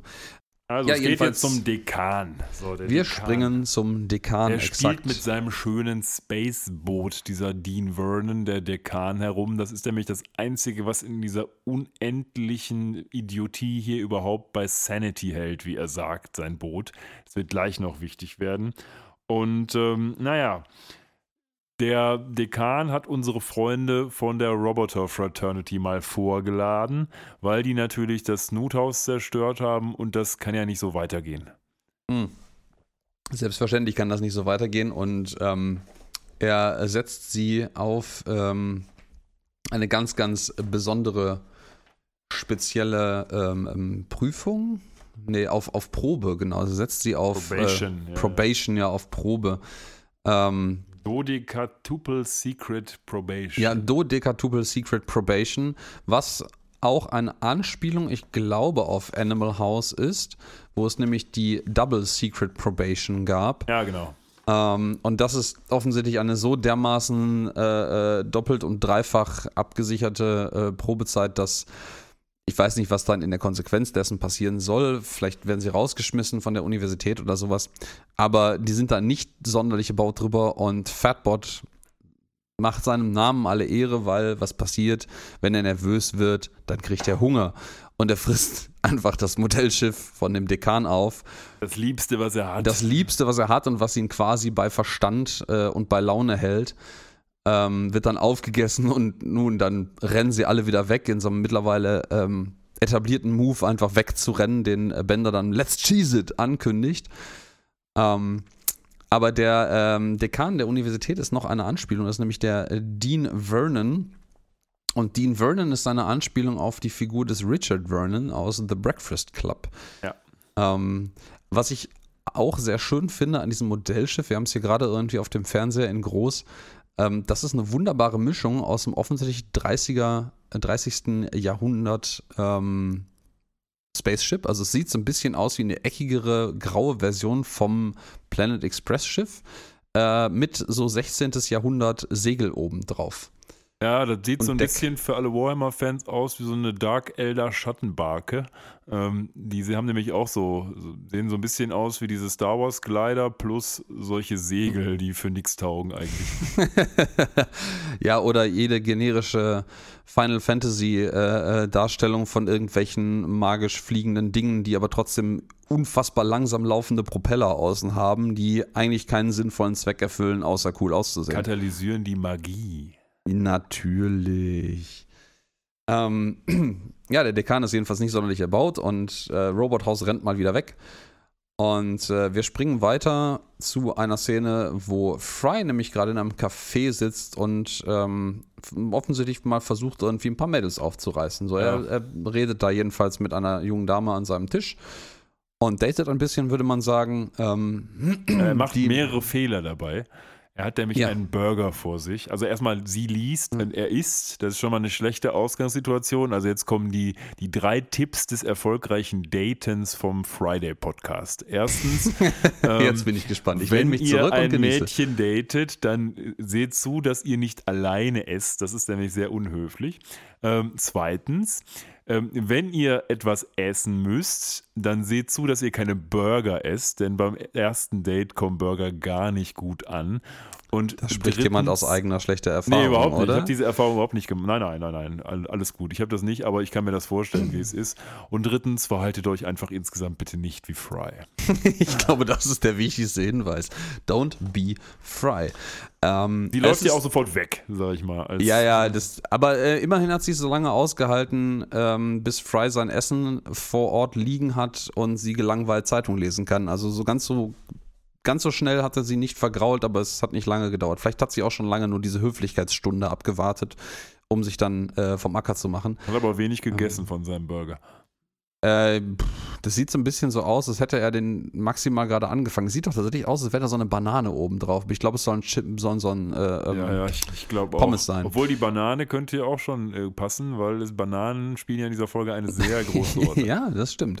Ähm, naja, sie macht sich jedenfalls vom Acker und ist äh, ja gehörig angepisst, weil er einfach nur super nervig ist und super dumm und sie, er würde sie nicht daten, wenn er die letzte Person auf dem Planeten wäre und dann sieht er, wie sein Date draußen ähm, vor der Fensterscheibe des Cafés oder Diners, wo sie sitzt, gesessen haben, bis gerade eben noch äh, nämlich Gunther einen Zettel ausstellt, dem Äffchen, und den in die Hand drückt und dann ähm, ja, klopft Gunther an die Scheibe und ähm, drückt äh, Fry dieses Zettelchen vor die Nase, weil er hat nämlich die Telefonnummer von der jungen Dame bekommen. Ja, genau. Und es ist nämlich Chrissy. Und äh, hier zitiert er sehr wunderbar Goodwill Hunting an der Stelle ähm, mit äh, I got her number, how do you like them bananas? Ich weiß nicht ganz genau, wie im Original dieses Zitat ist. Ich vermute, es geht nicht um Bananen. Kannst du erklären, wenn du möchtest. Ja, ich habe den Film nämlich nicht gesehen. Ich äh, also, musste das nur nachlesen. Es ist folgendermaßen. In der Tat, hier heißt es ja, es geht ja um Bananen. I got your number, how do you like them bananas? Haben wir hier.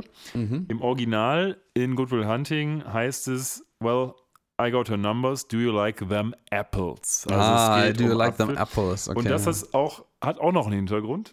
Denn ähm, How do you like them apples ist eine Redewendung, die, so mutmaßt man jedenfalls, aus dem Ersten Weltkrieg kommt. ähm, weil die Panzerabwehrgranaten der Alliierten so knollenartig aussahen und ähm, deswegen umgangssprachlich Toffee-Apples genannt wurden. Und äh, diese Redewendung How do you like them apples ist eben so, eine, so ein Spott, sag ich mal, gegen den Kriegsfeind gewesen. Und daraus resultiert How do you like them apples in Goodwill Hunting und aus dem wiederum resultiert How do you like them bananas hier. Uh, nice. Na, da hast du deine Hausaufgaben besser gemacht, als ich offensichtlich. Ähm, ja, aber Fry ist natürlich ähm, umso mehr angepisst äh, davon, dass das Äffchen jetzt die Telefonnummer von Chrissy bekommen hat und er nicht. Die Telefonnummer ist im Übrigen sehr schön, äh, weil diese Telefonnummer ein Lambda enthält. Ich frage mich, wie man das auf einer Telefontastatur tippen soll, aber hey, es ist die Zukunft und wie wir gelernt haben, Telefone ändern hier offensichtlich pro Episode ständig ihr Aussehen und ihre Funktionalität. Also vielleicht gibt es ja irgendwo ein Telefon, wo man auch ein Lambda auf der Tastatur tippen kann. Ähm, der Hintergrund dieser absurden Telefonnummer, abseits von einer nerdigen mathematischen Lambda griechische Buchstabe-Anspielung, ist aber einfach nur die mussten irgendeine Telefonnummer zeigen und wie das halt in Serien oder Filmen so üblich ist, man, versucht man halt aktiv zu vermeiden, Telefonnummern zu zeigen, die es wirklich gibt, weil nämlich ansonsten die Leute, die diese Telefonnummer haben, ständig angerufen werden von Idioten. Deswegen hat man da einen Lambda reingeklebt, damit es keine gültige Telefonnummer ist. Ja, das hat man ja wirklich häufig, dass die Leute dann da anrufen und manchmal in den geistesgegenwärtigen Serien wurden die Telefonnummern dann ja auch oft geschaltet und irgendwelche Ansagen, so bei, ich glaube, das war bei Better Call Saul oder Breaking Bad schon so, dass du dann da anrufen konntest und dir so einen Anruf beantwortet Antworter irgendwas Nettes als Easter Egg gesagt hat. Aber und wenn man manchmal, da nicht drauf achtet, ist das natürlich scheiße. Manchmal ist es aber auch so, dass ähm, äh, unbedarfte Bürger das trifft, deren Telefonnummer dann tatsächlich äh, existiert und die nämlich dann einfach eine Familie oder sowas sind, Klar. wo die Leute dann einfach random anrufen. Insbesondere wenn das halt Telefonnummern von unbeliebten Charakteren sind, sorgt das manchmal doch für unliebsame Anrufe, was irgendwie total absurd ist, aber Menschen sind halt komisch. Ähm, ja, und jetzt nach dieser schönen ähm, Goodwill Hunting äh, Anspielung kommen wir zu etwas, was du gerade schon mal erwähnen wolltest. Genau, wir springen in die zweite Vorlesung, die wir live sehen in dieser Episode. Nach diesem äh, 20th Century History gehen wir jetzt in The Mathematics of Quantum Neutrino Fields, nämlich der Vorlesung, die der Professor hält. Tatsächlich vor keinem Auditorium, denn der eine, der es eigentlich äh, gewählt hat, nämlich Fry, der ist nicht da, weil er zu spät kommt. Und ja, und verschlafen hat, weil wir mittlerweile 5 Uhr haben, oder? Genau, so. und der Professor ist dabei, sag ich mal, seine Lektion für den heutigen Tag an eine Tafel zu malen, die da heißt Witten's Dog und irgendwo steht was von Super Duper Symmetric String Theory. Ähm, und dieser Witten's Dog, der ist ganz offensichtlich nach einem Mathematiker, Physiker benannt, nämlich Ed Witten und ist eben eine klassische Anspielung eben auf die Schrödingers Cat, nur, dass es hier mhm. eben keine Katze, sondern ein Hund ist. Ja, als äh, physikalisches Gedankenexperiment. Weil die haben ab und zu mal lustige Namen. Und äh, Schrödingers Katze ist, denke ich, das äh, bekannteste davon. Und ja, wir haben hier auch eine schöne Darstellung von Neutron Encrusted Steaming Hot Dark Matter und die von dir erwähnte Super Duper Symmetric String Theory, also äh, Stringtheorie, auch ein, ein aktuelles heißes Thema in der Physik, wenn ich mich recht entsinne. Offensichtlich ist es auch etwas, was nicht nur Bullshit ist, sondern nee, weil nee, dieser nee. David Shiminovic, irgendein so Astrophysiker, der wohl, ich weiß nicht, ob der Berater war der Serie oder so, der hat da offensichtlich diese Gleichungen und Diagramme durchdacht und es ist wohl tatsächlich etwas, was äh, die Masse von Neutrinos im Universum irgendwie darstellt. Ja, das macht tatsächlich relativ viel Sinn. Also wie, wie eingangs schon mal erwähnt, die ähm, Großteil der Showrunner und der Affiliates sind ähm, auch akademisch sehr hochgebildete Menschen. Ähm, das äh, zeichnet sich dann auch ab durch die, die ganzen Anspielungen und nerdigen Dinge, die man hier so überall eingebaut hat. Ja, zurück zu unserer Animal House Geschichte, zurück zu Bender und seinen Freunden, die eingeladen sind beim Vernon, beim äh, Dean, der in seinem, ja, ich weiß nicht, in der Bibliothek oder seinem Haus oder wo auch immer das sein mag, wahrscheinlich in irgendeinem Unigebäude. Ja, vielleicht auch in dem, in dem Lesezimmer oder dem Herrenzimmer, was auch ja. immer. Also ein, ein, ein dem Empfang eines Dekans einer Universität würdigen Raum empfangen sie jedenfalls die Eltern der Neuankömmlinge. Genau, und deswegen sind auch die Wongs da, nämlich die Eltern von Amy, die hier direkt mal loslegen mit, naja, was willst du denn haben, um unsere Tochter in eine noch bessere Verbindung zu bringen? Und äh, offensichtlich fruchtet das auch. Und wer auch da ist, sind die anderen Charaktere, nämlich Fry und der Affe Gunther und naja, der Professor, der sich ja offensichtlich so ein Stück weit auch als der Vater von Gunther sieht. Lila auch, auch wenn ich nicht weiß, was sie da zu suchen hat. Wahrscheinlich ist sie einfach mit eingeladen worden. Und alle eigentlich, hm. die man in dieser Episode so irgendwie mal zu Gesicht bekommt. Na gut, vielleicht ist sie neben seinem Sohn dann offiziell die Begleitung von dem Professor. Fry ist ja offensichtlich auch als äh, neu äh, aufgenommener, eingeschriebener Student anwesend. Ähm, was mir gerade so auffällt ist, hatten wir nicht in einer der vorherigen Episoden schon, wo ähm, Fry, meine ich, oder jemand Witze darüber macht, vielleicht war es auch Lila, dass äh, wie reich denn Amys Eltern wären und dann danach fragen, in welcher Ver Studentenverbindung sie denn gewesen wäre, einfach nur mal um ein kategorisieren zu können, wie reich und wie, wie gut betucht diese Studentenverbindung ist, in der Amy zu ihrer Studienzeit war. Und sie sagt dann, meine ich daraufhin, Kappa Kappa Wong. Genau. Also einer Studentenverbindung, die quasi ihren Eltern gehört und davon gegründet wurde, zumindest der Familie. Ja, macht ja auch Sinn. Ich meine, die haben eine Bibliothek, die haben eine eigene Verbindung, warum nicht? Das scheinen ja auch die maßgeblichen Geldgeber dieser gesamten Universität zu sein. Ja, das. Äh, äh wohnen die nicht auch auf dem Mars? Ja, ja, die Eltern? wohnen tatsächlich auf dem Mars. Das ist für die quasi ein Heimspiel. Die, ähm, ich glaube, später wird auch irgendwann mal, in, einer, in der späteren Episode wird sogar tatsächlich die Mars University zerstört. Äh, und ich glaube auch etabliert, dass der Mars im Endeffekt den Wongs gehört, weil die diese riesige äh, Käferfarm ja, ja, dort haben. Schwarz-weißen ja. Käfern, die so aussehen. Ja, ja, ja, ja. Äh, ich glaube, Where the Bugalo Roam heißt die ja, Episode. Stimmt, stimmt, stimmt, stimmt, stimmt. Ja, aber ähm, der ähm, Professor hat hier noch eine weitere Überraschung mitgebracht, nämlich nicht nur seinen Zögling und äh, neuen Universitätsstudenten Gunther mit seinem schicken Fashion-Hütchen, äh, sondern er hat auch, weil es ja der Elternempfang ist, Gunthers echte Eltern mitgebracht. Ja, die allerdings keine Elektronium-Heads aufhaben, sondern einfach nur Affen sind. Und das führt dazu, dass sich Gunther gar nicht so wohl fühlt, weil seine Eltern natürlich erstmal in diesem Käfig das machen, was Affen tun, nämlich sich lausen und ein bisschen huhuhuhu machen und ja, gerne und tatsächlich wollen. sogar in den Käfig zu pinkeln, was ja. einigen Leuten aufgefallen ja, ist. Was Affen so halt machen. Ähm, und ähm, ja, so, man sieht dann aus dem Off irgendwie, wie der, wie Fry Lila, der Professor und ein sehr, sehr erschrockener und äh, beschämter Gunther offensichtlich das Geschehen, was seine Eltern da veranstalten, beobachten. Und wie er sagt dann, oh mein Gott, was werfen, mit was werfen sie danach? Und oh mein Gott, es ist überall am Dekan, es klebt überall am Dekan. Und naja, gut, die Suggestion ist natürlich, dass sie gerade mit ihrer eigenen Kacke durch die Gegend werfen. Ich finde es sehr schön, ähm. dass in, dem, in der Infosphäre auch nur steht, they destroy all the room and throw something at the dean. Ja, ja, something. Ich, es ist natürlich, es wird natürlich nie näher benannt und man sieht es auch nicht, aber die Suggestion ist natürlich irgendwie, dass das, die Äffchen jetzt mit Kacke werfen. Ähm, das Ganze ist ja Frys böser Masterplan, um Gunther bloßzustellen, weil er sich ja selbst von ihm auch gedemütigt fühlt. Ja, aber äh, das ist korrekt. Aber hast du nicht auch mal. Ist dir nicht aufgefallen, dass eigentlich der, der Professor damit angefangen hat? Weil ich meine, überleg dir mal, du bist. Du hast gerade einen Hut designt, der äh, ein, ein Äffchen äh, in, imstande versetzt, ein Universitätsstudium zu absolvieren, einfach nur Sekunden nachdem du ihm diesen Hut aufgesetzt hast. Das heißt also ohne jeglichen Lerneffekt. Das Tierchen muss also durch diesen Hut hochintelligent sein.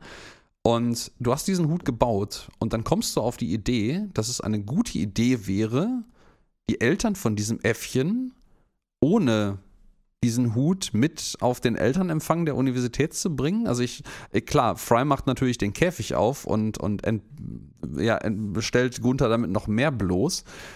Aber allein diese Aktion schon an sich ist schon. Ja gut, der Professor zeichnet sich insgesamt ja nicht durch sehr hohe Sozialkompetenz aus. Also dementsprechend Korrekt, ist es vielleicht etwas, was nicht so sehr überrascht.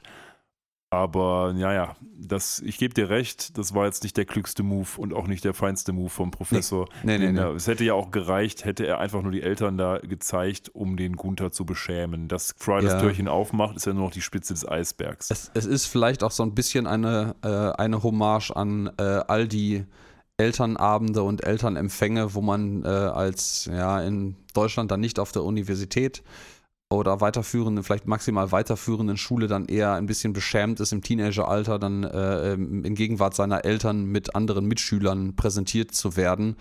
Ähm, Ja, ich als frisch gebackener Vater, mehr oder weniger frisch gebackener Vater, Ja, freue mich, schon her, ne? freu mich schon sehr darauf, später die Elternabende zu besuchen und mal zu gucken, was da so geht. Und wenn, Und ähm, mein, wenn mein lieber Sohn seine erste Freundin mit nach Hause bringt, den Sohnemann bloßzustellen. prüfenden Blicke, das wird lustig. ich sehe das schon. Ihr legt euch extra nur für diesen Moment, legt ihr euch irgendwelche äh, Flodders-Klamotten und richtig dreckige äh, Wäsche zu und verteilt die überall im Hause und wartet, bis äh, der Besuch Ja, vorbeikommt. wir hatten mal ähm, irgendwann, meine Frau und ich, den Plan gefasst, dass wir einfach, sobald unser Sohn das irgendwie sinnvoll mitbekommt, so tun, als wären wir Müllmänner unser ganzes Leben lang und uns immer nur Müllmann-Klamotten anziehen und so irgendwie eine neue Wohnung mieten dafür, dass wir einfach ein Doppelleben führen und irgendwann Gott. sagen, ja, wir haben doch Geld, ja, tut mir leid, ja, okay, aber ich glaube, das machen wir doch nicht. Das wäre schon witzig, aber ich glaube, man ähm, Schwer, schwer also man, man traumatisiert seine Kinder damit auf Lebenszeit. Das würde ich vielleicht doch Übrigens eher nichts als gegen- Fantasie Nichts überlassen. gegen Müllmänner. Ich äh, habe Nein, nein, großen nein, nein, Respekt auf- vor dem Beruf Auf des keinen Müllmanns. Fall, aber ähm, ja, sollte man nicht machen. Ja. ja, aber jedenfalls, wir sind dann jetzt im Akt Nummer 4 angekommen. Diesmal stimmt es auch wirklich und ich habe meinen Zettel richtig gelesen.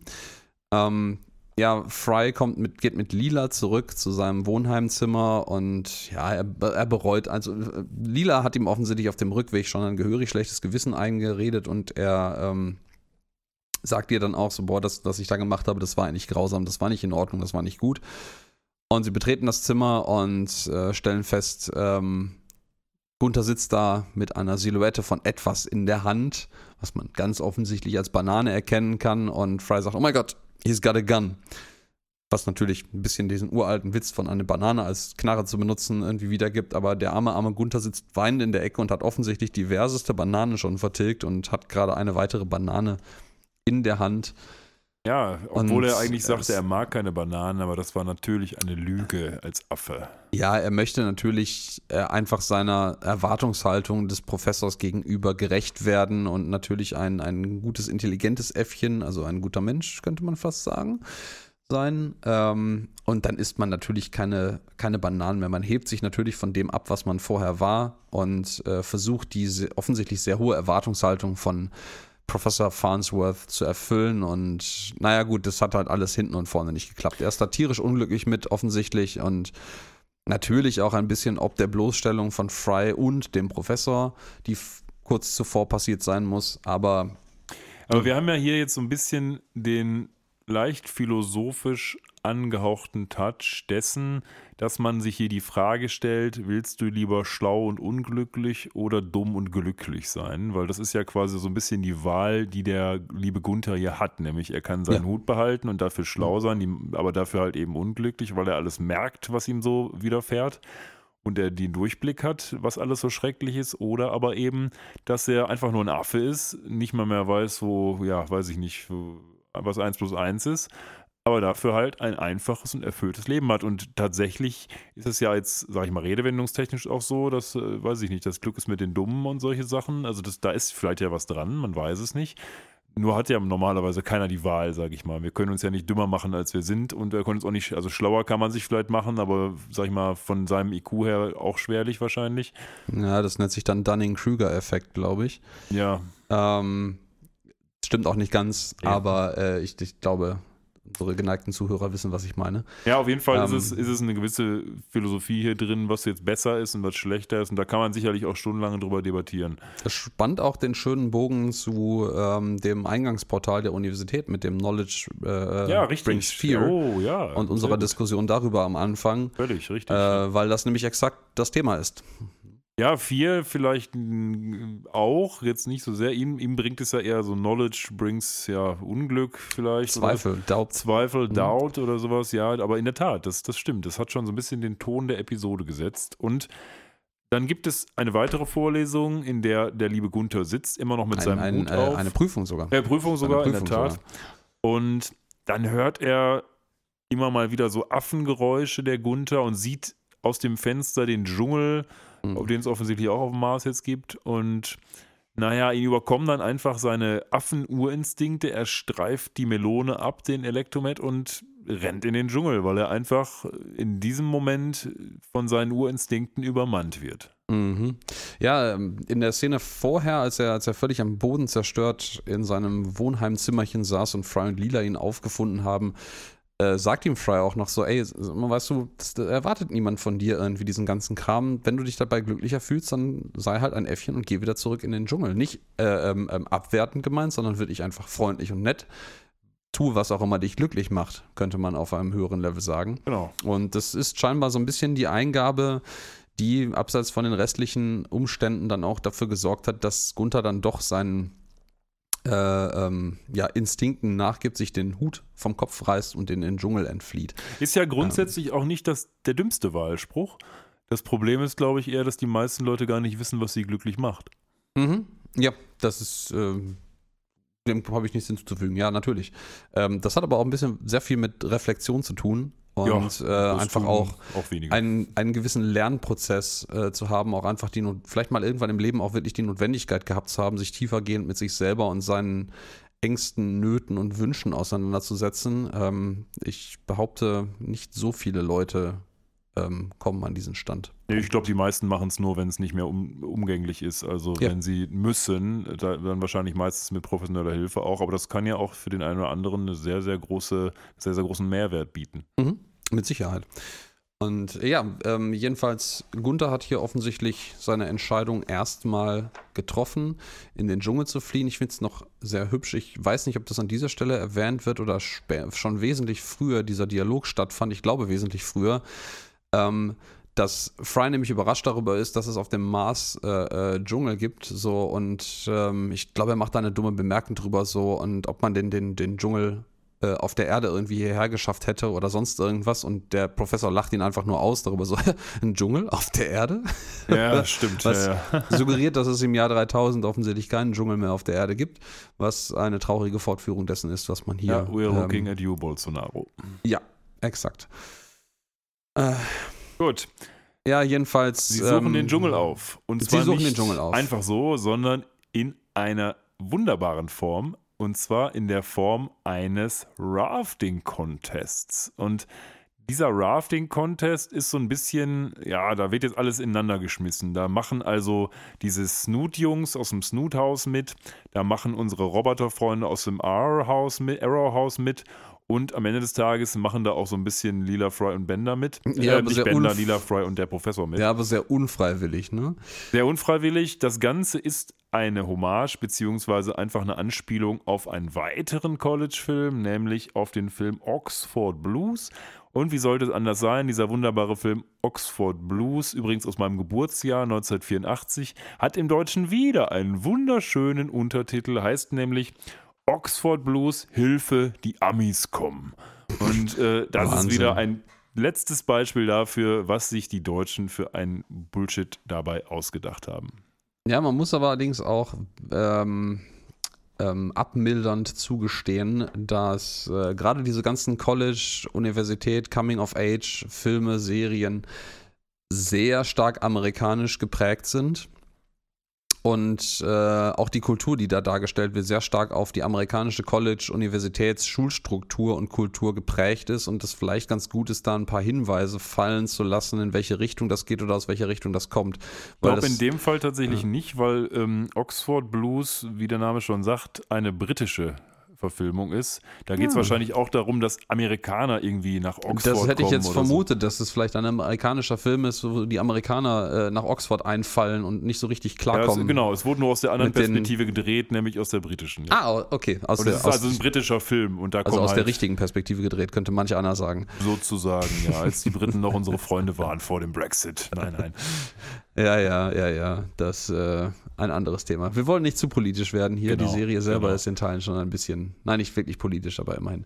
Ja. Ähm, wer jetzt aber gerade hier politisch wird und tätig wird, ist der äh, Dekan der Universität, nämlich als er die äh, das äh, Ruderrennen, was nicht so wirklich so ein Ruderrennen ist, sondern mit motorisierten Booten offensichtlich stattfindet, startet, äh, schießt er mit der Startpistole nicht etwa in die Luft, sondern schießt er auf das Schlauchboot vom Robothaus, weil er vorher nämlich verkündet hat, dass ähm, wenn äh, sollte ein Haus gewinnen, was auf einer super, super geheimen äh, äh, Probestellung ist, einen super geheimen Probestatus hat, dann würde er diesen Probestatus aufheben und äh, in einer Parade zu Ehren dieses Hauses vorne ja. weglaufen. Ja, ja, und sprach es und äh, schießt mit der Pistole äh, den armen vier Robotern in das Schlauchboot, um zu verhindern, dass die halt gewinnen. Ist so. es wirklich so? Hat er das absichtlich gemacht? Das konnte ich nicht so genau ja, erkennen. Ja, ja, ja, Er schießt, er schießt ziemlich, ziemlich eindeutig äh, äh nach da unten runter. Und ähm, ja, in der Folge dessen sieht man eigentlich gar nicht mehr so richtig, wie dieses Rennen eigentlich abläuft. Wir blenden jetzt rüber direkt in den Dschungel, ähm, wo jetzt nämlich genau in diesem Moment Farnsworth den dummen, äh, den Dschungel auf der Erde Witz macht. Und äh, sie suchen Gunther, und glauben ihn in einem Baum ähm, gefunden zu haben und der Professor schmeißt dann eine Art Rauchgranate in diesen armen ja, Baum. Tranquilizer-Granate. Ja, eine, eine Betäubungsgranate und es ja. fallen irgendwie 20 verschiedene Tierchen irgendwie heraus. Tiger unter ähm, anderem. Vö zuerst Vögel, dann eine Schlange, denkst du, okay, cool, auf dem Baum, dann ein Tiger, okay. Und so, ja, ja, ach, das ist äh, alles, alles gut. Äh, Fry oder Lila sind ein bisschen besorgt darüber, dass ob es den Tieren denn gut gehen wird und so. Nein, nein, das ist, wenn die, wenn die Betäubung nachlässt, ist alles okay. Und zu guter Letzt fällt noch ein riesiger Elefant auf alle diese Tiere runter. Ich ja. frage mich, wo der sich Vielleicht ist es ein Kirschbaum gewesen. Ah, sah nicht hat. so aus. Ähm, Man sieht übrigens wunderbar, wer die Hosen anhat, weil Lila ist diejenige mit der Machete und die beiden Jungs, die gehen einfach und hinterher. Und den Hosenträgern. Ja, und in der Tat. Und den Hosenträgern. Literally und ja. den Hosenträgern. Wobei, nee, sie sind keine Hosenträger, es ist, die, ist der Bag, den sie da mit sich schleppt. Aber ja. in der Tat, sie ist diejenige, die da die Hosen anhat. Und dann finden sie den Gunther auch, der gerade sein eigenes Spiegelbild gedankenverloren am Fluss betrachtet. Und sie wollen ihn jetzt mit einer Wahl konfrontieren. Sie sollen nämlich der einer nimmt den Hut, der Professor nimmt den Hut und Fry nimmt die Banane und er soll sich jetzt quasi entscheiden, was er haben will, aus seinem Urinstinkt heraus, ob er nämlich einfach nur die Banane als Affe will oder ob er wieder schlau werden will mit dem Electronium Head. Ja. Ist dir aufgefallen, dass das auch eine, eine schöne Parallelität aufweist, weil nämlich der Professor, als der Professor den klugen Hut in der Hand hält, Klar, offeriert ja, ja. und Fry natürlich als der Dummbatz der Serie äh, die Banane. Ja, aber es hat ja auch die Interessenlage, es spiegelt ja auch die Interessenlage ja, ja, tatsächlich. Wieder, weil Fry möchte ja, dass der Affe nicht schlau wird, damit er quasi nicht, nicht mehr schlau seins und experimentvoll äh, erfüllens willen, sondern aus eigenem Antrieb heraus. Genau, und er, er, möchte, dass das Äffchen glücklich ist. Ich glaube, er mag ihn irgendwie doch so ein bisschen. Was spannend ist, weil er ihn vorher eigentlich ziemlich gehasst hat, aber vielleicht hat er immer noch ähm, ein bisschen Scham dem gegenüber, dass er ihn so bloßgestellt hat. Ja, ja, das, das kann wohl sein. Ähm, naja. Ja. Aber ja, in diesem Moment, äh, wo diese Wahl eigentlich von Gunther getroffen werden soll, der schon kurz überlegt oder zumindest hin und her guckt, äh, fährt, ähm, ich glaube, Robot House, ist es in seinem Schlauchboot viel zu schnell, offensichtlich eine Abkürzung den Fluss entlang und eine Es ist keine Abkürzung, es ist äh, eigentlich, also ich glaube nicht, dass es eine Abkürzung ist, weil Bender sagt ja selber, es ist keine Abkürzung. Aber ja, ja, sie glauben es, ist, sie hoffen oder glauben, sie haben sich jedenfalls verfahren. Ja. Und, ähm, oder die Abkürzung ist der Wasserfall. Ja, eine, ja, eine, du sagst es, äh, eine riesige Flutwelle erfasst äh, unsere ähm, Truppe, die gerade versucht, das Äffchen wieder anzulocken und spült sie alle bis auf den Affen ins Wasser ähm, die Robot House-Mitglieder fahren mit dem Schlauchboot den äh, kurz dahinter liegenden ähm, Wasserfall hinab, aber Fry, Lila und der Professor bleiben glücklicherweise an einem Baumstumpf hängen. An einem, also an einem Baumstumpf, an einem großen Stein kurz vor dem Abgrund. Und der Einzige, der sie jetzt nur noch retten kann, ist Gunther, der jetzt äh, nach der kleinen Flutwelle die Banane und den Hut auf dem Boden liegend findet und nun, ja, ja, erstmal erstmal versucht, sich die Banane auf den Kopf zu setzen und genau. den Hut zu essen. Dann setzt er sich den Hut fleißig auf den Hintern, was Fry natürlich sehr, sehr witzig findet. Und zu guter Letzt schafft es dann doch, sich den Hut auf den Kopf zu setzen. Und ähm, er zögert dann nicht lange und äh, ergreift sofort den Ernst der Lage und begreift, was da passiert. Rechnet ein bisschen lustigerweise mit seiner Banane als Stift im Sand auf dem Boden herum äh, und schafft es, die drei zu retten und an Land zu ziehen, allerdings nicht ganz ohne einen Preis dafür zu bezahlen. Ja, der Preis ist, sag ich mal, dass der Hut ein bisschen kaputt geht. Und der Hut geht insoweit ein bisschen kaputt, als dass er nur noch mit halber Kapazität arbeitet. Und das bietet dann den schönen Kompromiss für Günther, äh für Gunther, nämlich, dass er zwar immer noch klüger ist als ein Standardaffe, aber nicht mehr so schlau ist, dass es ihm quasi all sein Glück verhagelt. Und dementsprechend hat er am Ende des Tages dann doch einen wunderbaren Mittelweg gefunden, wie er zwar ein intelligenter Affe bleiben kann, aber eben auch ein Stück weit glücklicher ist als vorher. Er möchte nämlich nicht mehr auf der Universität studieren und eine akademische Laufbahn einschlagen, sondern er möchte auf die Business School gehen. Also ähm, ich mutmaße mal eine Ausbildung machen oder eine Wirtschaftsschule.